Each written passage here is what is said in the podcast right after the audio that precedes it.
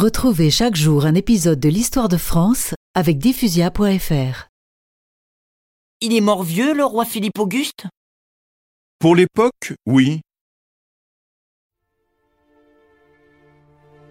Philippe Auguste meurt le 14 juillet 1223. Tiens, nous sommes justement en ce jour de fête nationale à la date de cet anniversaire. Il a alors presque 58 ans. Mais n'oublie pas que, roi à 14 ans, il aura régné près de 44 ans, ce qui est très long. Écoute ce que nous dit le moine Eudes sur sa mort.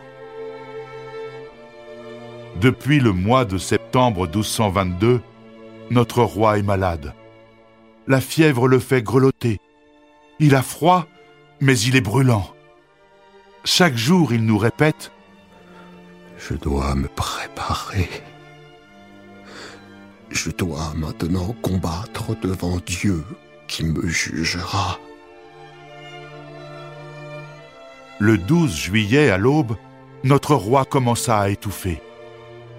Ses yeux étaient noyés de fièvre. Nous lui administrâmes les derniers sacrements.